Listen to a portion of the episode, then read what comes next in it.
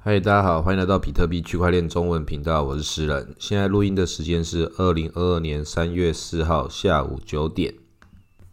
哦，发现我们蛮长时间没有录音的，其实时间也没有很长，但是中间发生了很多大事，乌克兰跟俄罗斯的事情。或许这个第三次世界大战已经开始打了，很多人也在讨论说台湾会不会成为下一个？这种可能性不能说是完全没有。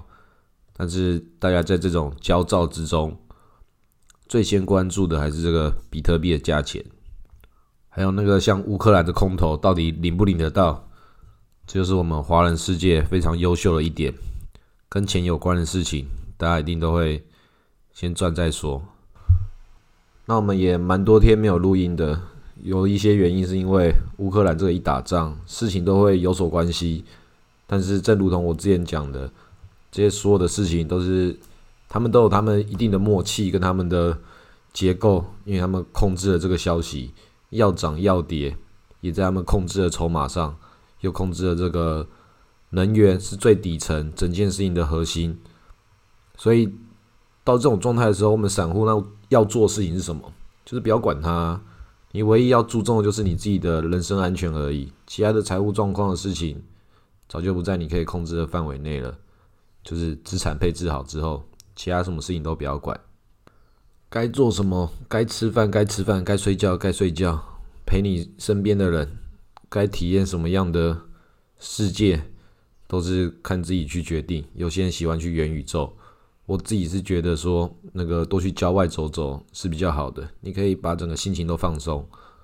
像我自己现在节目录的比较没有那么勤劳的原因，刚说明过了。再就是。要调整成熊市状态，要慢慢的进入到一种熊市思维，你会开始知道说，能够为你找到快乐的方法，不是只有金钱啊。你去山里面走一整天，去看看这个河流，看看这个山林，摸摸石头，然后走到那个溪谷里面的最底端，然后在那边吃了泡面，发现泡面怎么可以这么好吃啊？那你就可以。多体验一下，人生真的能够让你心情有所新的体验的东西，有很多不同的方式。只有像马克·佐伯格才会讲说，在元宇宙里面开会是多么令人兴奋的一件事情。这简直是难怪股价会跌这么惨。所以要懂得好好生活才是重要的，不能够像那个马克·佐伯格一样。你看他说的表情都是很僵硬的，他扮演着他自己所希望成为的那个角色。有些人说他根本就是机器人或蜥蜴人，都有可能，搞不好整个世界就元宇宙。但如果我们已经在元宇宙之中的，不要再往更深的元宇宙去走，那都会变得越来越内卷，变得一个没有意义的事情。就像是那个前几天也有看到很多人在讨论 NFT 这个产业是如何。结果已经 NFT 的产业已经内卷到，我要发行一个 NFT 是要来告诉你 NFT 这个产业是什么样的一个产业，如何在里面投资 NFT 赚钱，就是我这个 NFT 本身要做的赋能。我的天哪，这种东西竟然你们会有人买单呐！这种就太优秀了，这是内卷中的内卷，它已经内卷到这个已经我不知道该说什么了。那这个市场的冬天一定会来，但是冬天来的时候，不代表所有东西都会死掉，一定有一些最厉害的东西会活下来。就像是那个北极熊在冬天，它就里面的那个北极圈霸主。那这个俄罗斯跟乌克兰在打仗，也有很多人在讲说，现在这个乌克兰跟俄罗斯就是北极熊之间的战争，然后乌克兰那边比较会是有灰熊吧。反正现在这个冬天来的时候，大家都在储备自己的能源，就要把自己吃的肥肥的。那我们对这种国际局势的东西，甚至这种政治选边站的事情，不要过于的热络。有些事情你不要去关注它，你关注了之后，它就会慢慢的成型。所有的这个事情都在你的脑海之中慢慢的呈现。然后整个人类社会，你身边的所有人，如果都去希望某件事情发生，比如说打仗的话。那真的，它就变成一个修昔底德陷阱，就是大国之间必有一战的这种思维。你不想它就不会发生，你想的不要什么就来什么。但是很没有办法的，现在全世界都在有那个流量的压力，所有人都要去争取流量密码。现在讲乌克兰战争是一件非常能够博取眼球的一个操作，然后再来就讲今日乌克兰，明日台湾，马上就变成一个台湾的各种的不同的政治势力，想办法在里面做一些好像很厉害的表态。那我是自己觉得可以告诉我的听众朋友，还有我的身边的各种朋友，就是所有的这些战争都不是我们的战争，所有的战争都是货币的战争，也就是金钱与利益之间的战争。你以为你是跟那个对岸的大陆人如何有不一样的这个政治视野，跟国家民族理念的不同的各种观点、价值观的不同？你以为你跟那个乌克兰跟俄罗斯？我们外人看他们就是一样，但实际上他们到底之间的这个相同性跟不同的地方，我们分不出来，实际上也分不出来，因为真正真正有差别的不是我们的肤色，不是我们的其他语言，有差别的是我们的权利跟我们的金钱大小多少。那些有钱人，他们才认为自己是独一无二的的这种个体，他跟其他有钱人之间，他们是玩家。像我们这些散户，我们是什么？我们是这些他们的元宇宙里面的所有的韭菜之一而已。你要搞清楚，认知阶级是一个活生生就在那边的一个存在。要打战争，不是你以为你是民主国家拥有那一票，所有的意识的集合体，最终都是被这些有权力的人所掌控。他们希望什么？他们要打什么？要谁去打？哪些是可以被牺牲的？哪些是不能被牺牲的？他会以他自己为考量，还是以你以为的多数为考量？他一定会有他的剧本，但真实的状况就是，你就不是他所在乎的人。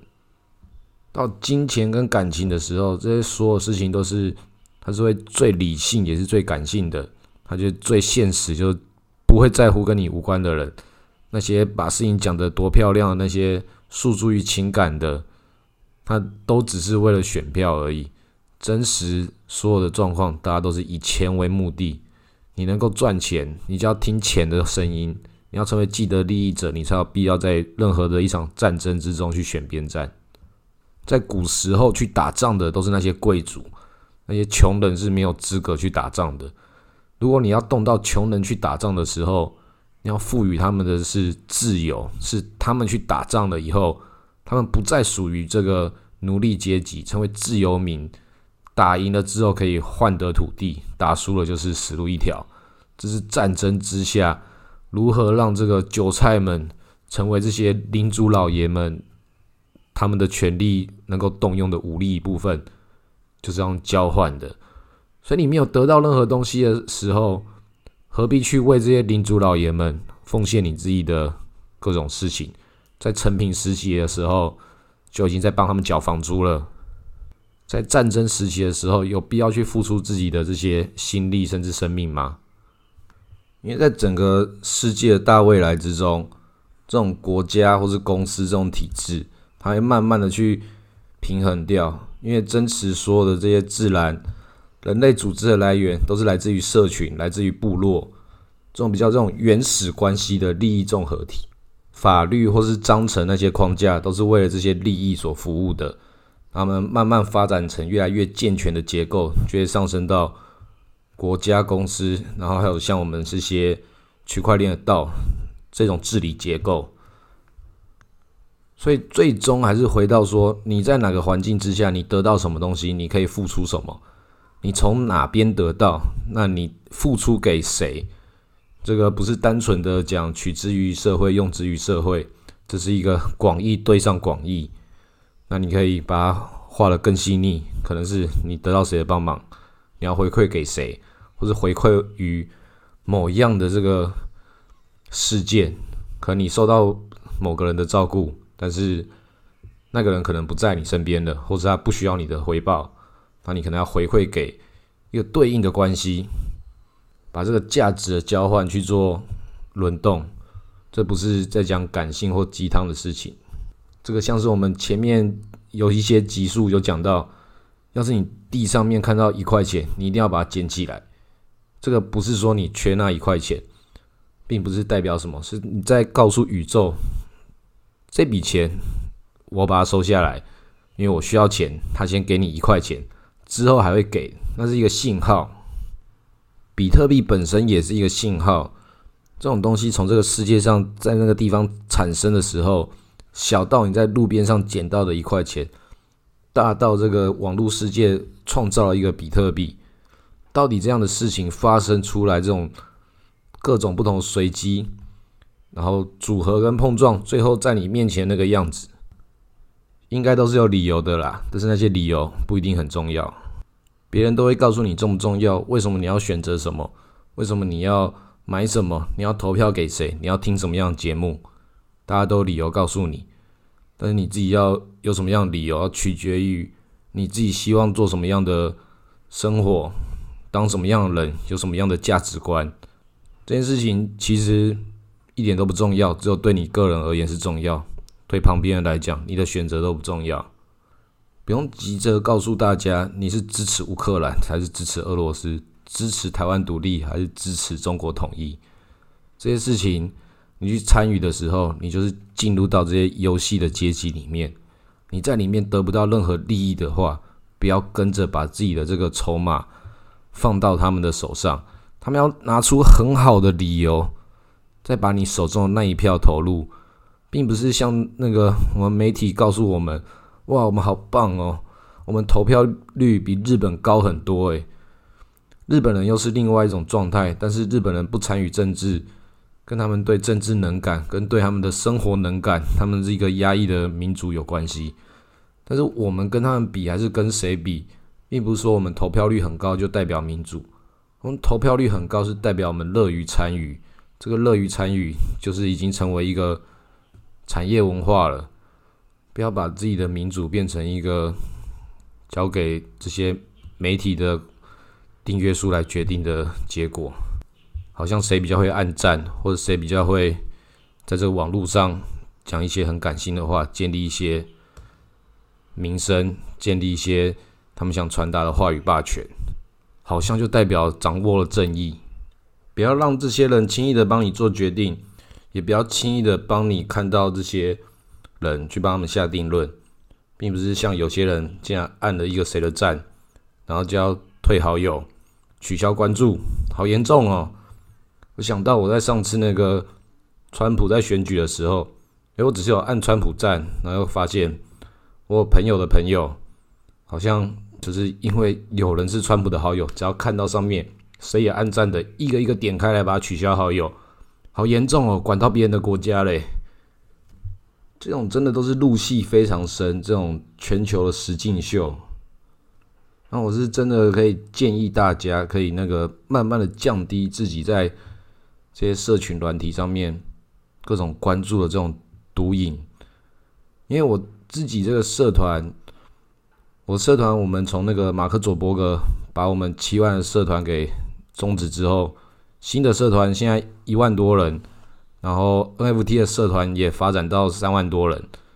但是这种状况，我为什么可以觉得说是是它是需要大家去避免的，避免去关注这些社群媒体的原因，是因为我自己都觉得管理这些社团也是有点累，但是看到数字的增长。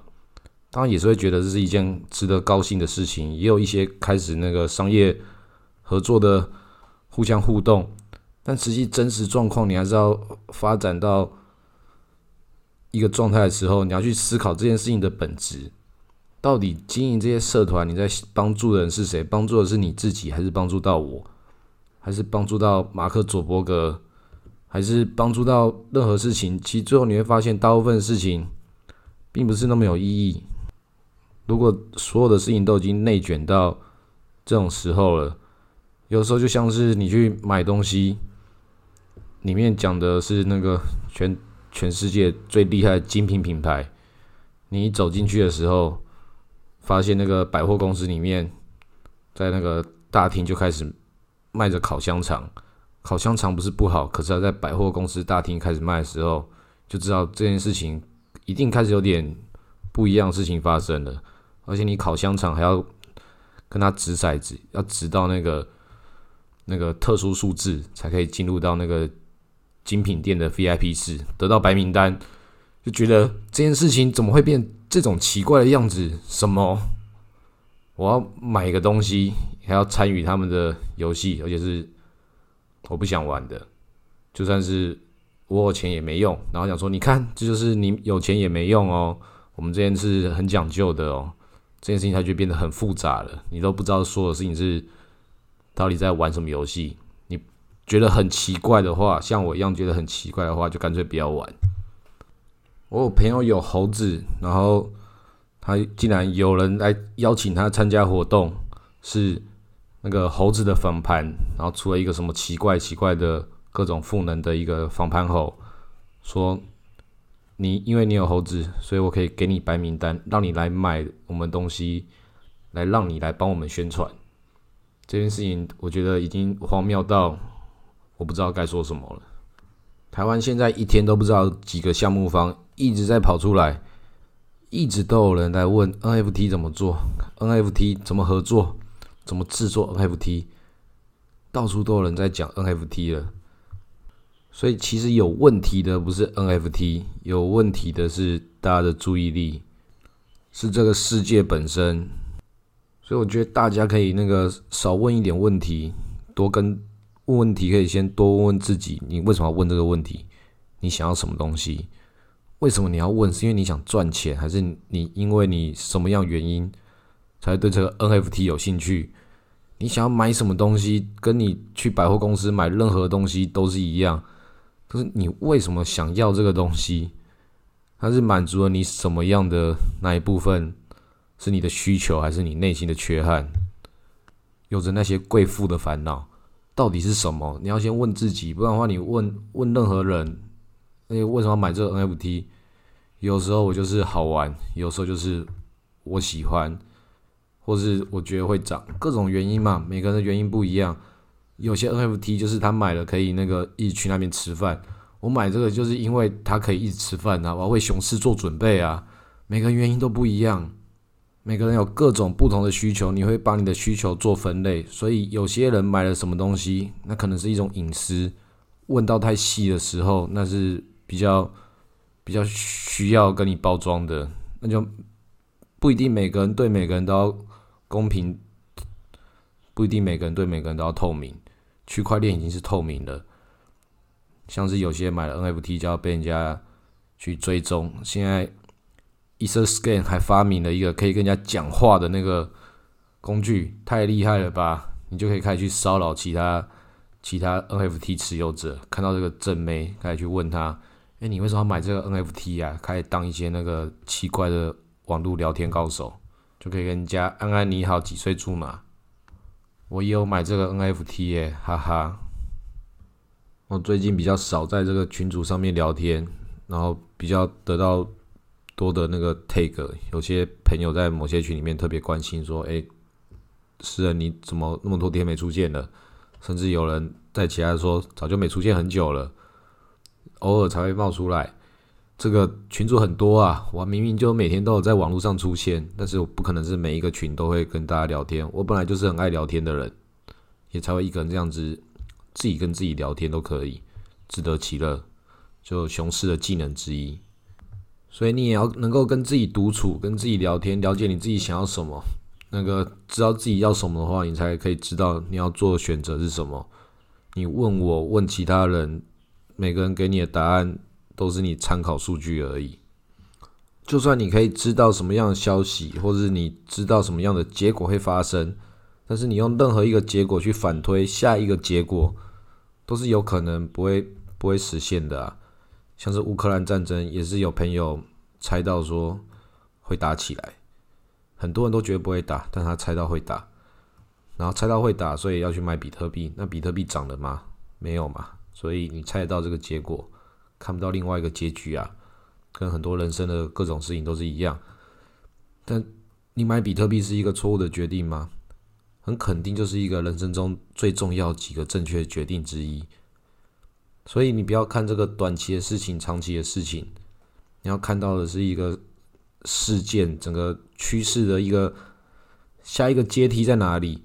我们看不到那个阶梯，但是你知道有。那就代表这阶梯很大嘛，不是你可以跨过去的。但是你知道，有些人跨了过去，你也可以成为那个比特币的一部分。所以你到底要做什么决定？刚刚前面讲的各种决定，你不要乱做。但比特币的这个决定是一个这个人生之中最简单的几个送分题之一。那你赶快去买吧。今天录到这里，谢谢大家。